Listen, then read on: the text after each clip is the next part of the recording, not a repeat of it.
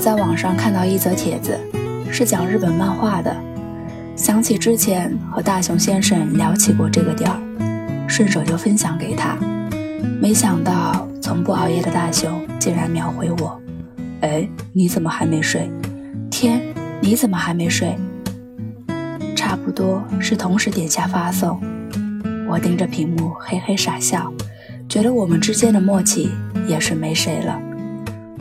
上次聊天大概是半个月前，他平时工作忙，我也在复习考试。虽然经常在考试压力大的时候想同他聊聊天儿，但好多次明明鼓起勇气想好话题、编辑好内容，却在点发送的一瞬间打了退堂鼓。我感到自己有些过度依赖他，像是吸了一支精神鸦片。哪怕对方只是回了个笑脸，我都觉得像是中了五百万那般欢欣雀跃，所以总是情难自抑的想和他说一句，再说一句，只是单纯丝毫不带暧昧情愫的聊天儿，都会令我上瘾。好不容易遇到他主动愿意和我谈话，我自然要抓住这个机会。我紧忙问：“你今天怎么熬夜了？”生怕回得慢一些，他就下线了。被我抓到了，大熊先生说：“今天心情不好，和同事出去喝了点酒，回家觉得没喝够，又把家里存的翻出来喝光了。那现在是醉了还是清醒的？当然是清醒的，特别清醒。那趁着你清醒，我和你告白吧。”这个可怕的想法一经托出，就像冲破心闸的小鹿在胸膛不停乱撞。我赶紧把手机放到身边，生怕自己一个不留神就被指尖出卖了内心。我半天不说话，他大概是以为我睡了，发了个兔斯基拉被子睡觉的表情。我，我还没睡，刚才。洗了把脸，我撒了个谎，总不能说自己在挣扎要不要和他告白吧？嗯，不过女生还是别熬夜了，安心睡觉吧，好梦。然后就再也没有回复。原本我想问问他是不是有心事，或者有什么烦恼，我甚至还在纠结自己应该在午夜开启哪种模式。比如说，也许我可以装作嬉皮笑脸，叫他找个女朋友。如果他有这个意愿，兴许我能自荐。如果他回绝了，我还可以给自己留个台阶，不至于那么尴尬。叫他得找个硅胶质量好些的，但上面的又显得太过黄暴。女孩子还是温婉些好，但该怎么温婉不显得像他妈？他喝点醒酒的，也许人家但求一醉，这样不就是说废话呢吗？我忽然觉得他不再回复是最好的结果，就像我无数次想找他，最后却只是静静的围观他的朋友圈。也许不交集就是最好的距离。我考完试后收拾行李回家。坐车的路上，意外了发现了那家和大雄先生曾经约好要一起去吃的生鸡汤店。那还是去年的冬天，难得下雪的城市下了很大的雪。我们早在半个月前就约好了那顿饭，但那天的雪真的是太大了。我穿了最厚的大衣，站在路灯下等他，依然冻得嘶嘶哈哈。不住的搓手，希望能够摩擦取暖。我以为他不会来了，毕竟离约定的时间只剩下不到五分钟。可放眼望去，偌大的广场尽头一个人都没有。漫天鹅毛般的飞雪，好像直接飞舞在我的心里，空荡荡的，还有冷。我猛力的跺跺脚，想要跺走低落与不甘心，心想。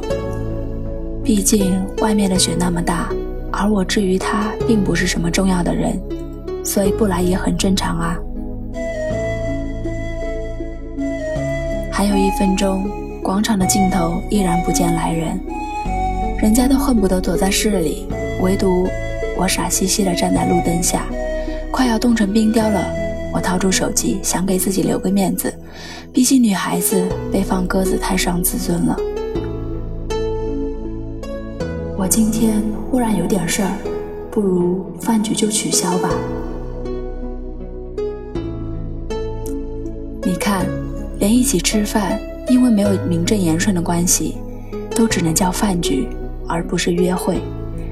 饭局听起来真是别扭，好像是一堆肥肠满腹的大胖子坐在一起相互灌酒。正这样想着，手机铃声响了，我看到广场尽头出现一个人影，哪怕没戴眼镜儿，看轮廓我也知道那是谁。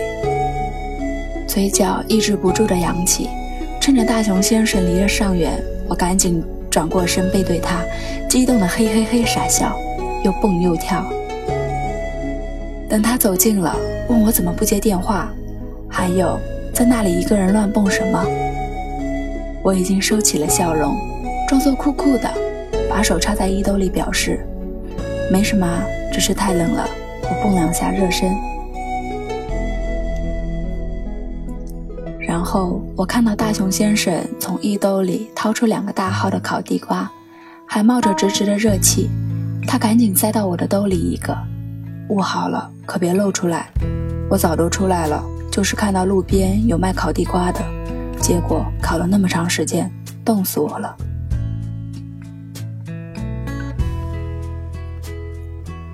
之前所有的负面情绪一扫而空，我装作不以为然的样子。那你好傻哦！既然没有烤好的，你就不要来买呀。大熊先生想说什么，但最后还是什么都没有说，只是跟着我傻笑。我俩一人兜里揣了个烤地瓜，捂在手里，好像全身都暖和起来了。我一直在等着他那句欲言又止的话，兴许他想说的是：“但我怕你冷。”这样还能暖和一点。我在脑子里把这句话千回百转了一遍又一遍，最后还是没控制住自己，就想证明是不是我太自作多情。我问大熊先生：“那你买烤地瓜干嘛呀？”他皎洁一笑：“你猜。”接着自己说出答案：“因为他家烤地瓜甜啊。”看吧，他一点都不喜欢我。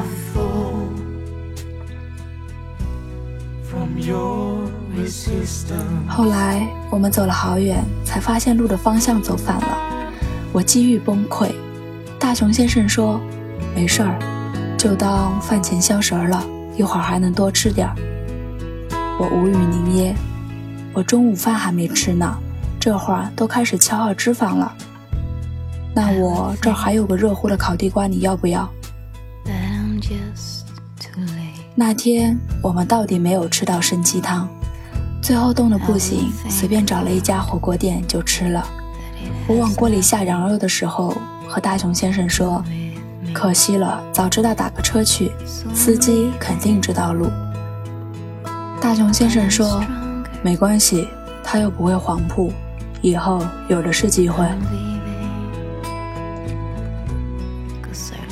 听他这么说，我又忍不住乐起来了，好像个神经病。我心里想的是，可以有更多和他独处的机会。喜欢一个人，真是藏不住自己的情绪，哪怕面子上装的再云淡风轻，也总会因为对方的一点小举动，立刻破功。但我这表现的这么明显了，大熊先生依然没有任何表示，还能再找什么证明呢？我们彼此心知肚明，我喜欢他，可他不喜欢我。既然如此，我就没有必要自讨苦吃去和他告白。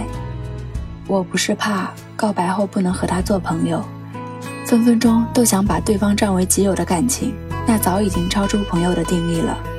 这点儿我早就知道了。但我是个拉不下面子的人，我怕自己和他告白失败后，他拿这个当做笑柄。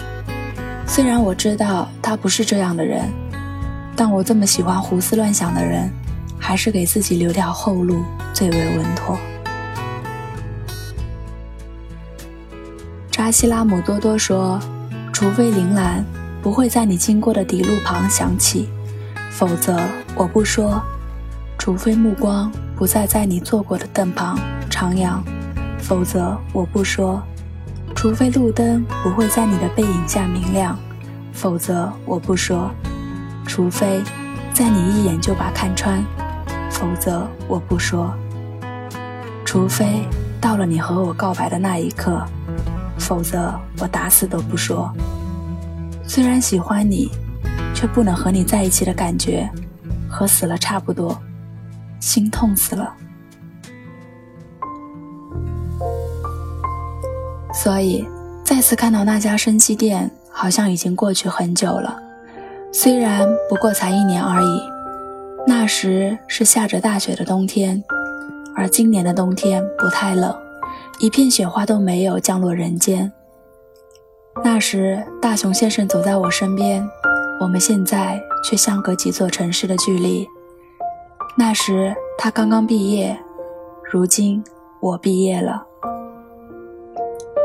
什么都变了，唯有一点没变。那时我喜欢他，如今的我依然喜欢他，而他依旧不喜欢我。在大熊先生祝我好梦之后，我的确关灯拉被，打算睡觉了。往常头一贴进枕头，三秒钟立刻入睡。但今天我躺在被子上辗转反侧，也不知大熊先生的好梦是不是开过光。终于在折腾了快半个小时后，我忍无可忍的又把手机翻出来，一看钟，原来才过了十三分钟。求之不得，寤寐思之，悠哉悠哉。辗转反侧，反正也失眠了。我打开微信，从头开始读和大熊先生的聊天记录。第一条是去年的冬天，我们打算去吃参鸡汤。原来他发了准确的地址给我，但我光顾着热高采烈的和他聊天，没有注意到。既然他知道，怎么会任由我往错误的方向走？后面是他毕业离校那天。他说有些毛绒玩具，问我要不要。我回复的是我哪有那么少女心。但我没注意的是，他说的毛绒玩具是我当时吵嚷着想买的种花加兔子。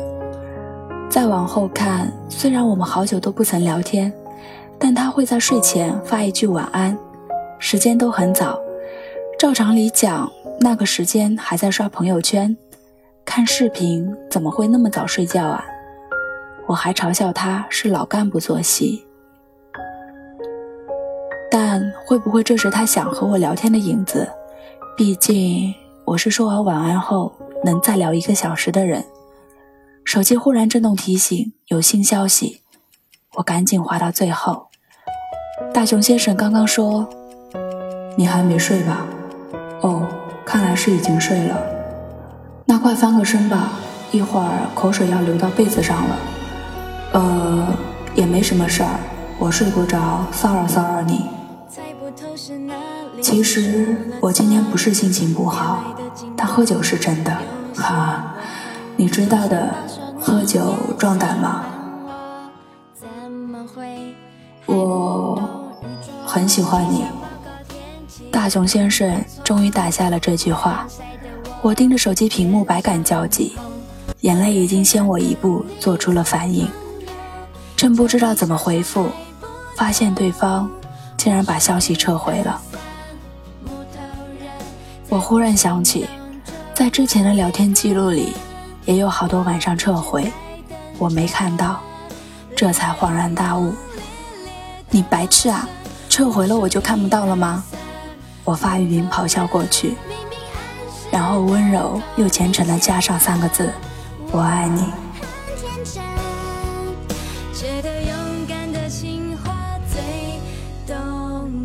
我是零空白感谢您的收听。公众微信搜索主播零空白添加关注。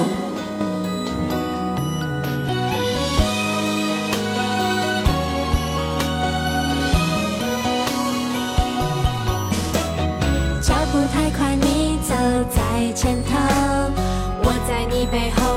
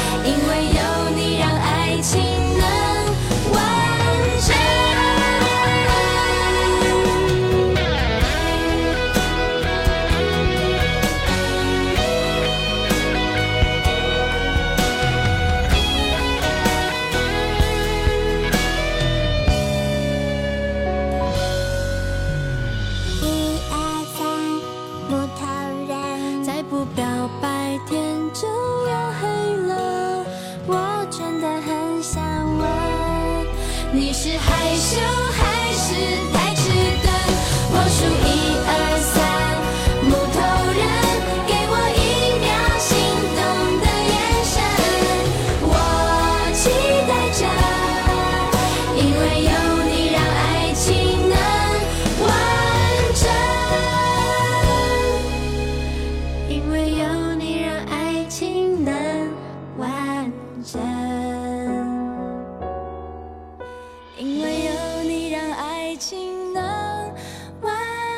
shine.